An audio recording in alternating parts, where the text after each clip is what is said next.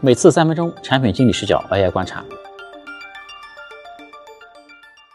今天再和大家聊几个产品啊。第一个产品叫 Taylor Wave 啊，这个产品挺有意思的，它是把一个商品页面可以直接变成短视频啊，它会分析这个商品页面上呃这个商品图片，然后以及这个商品的介绍，然后直接把这个图片和这个介绍呢就变成一个短视频了，这样你就可以把这个视频发到那些短视频平台去做营销了。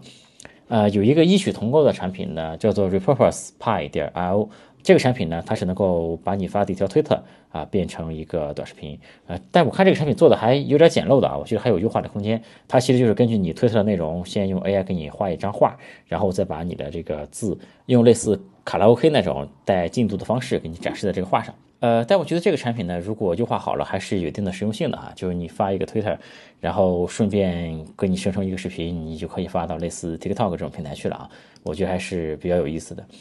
呃，有一个产品呢，其实上线了一段时间了，它的流量其实一直蛮稳定的，叫做 PrettyScale.com。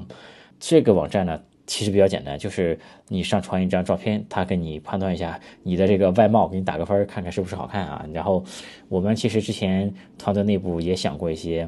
类似的这种方向吧。就我觉得现在 AI 呢，呃，你让它做专业的用途啊，反而可能是比较难的。但是你做这种偏娱乐化的用途，呃，比如说我们前两天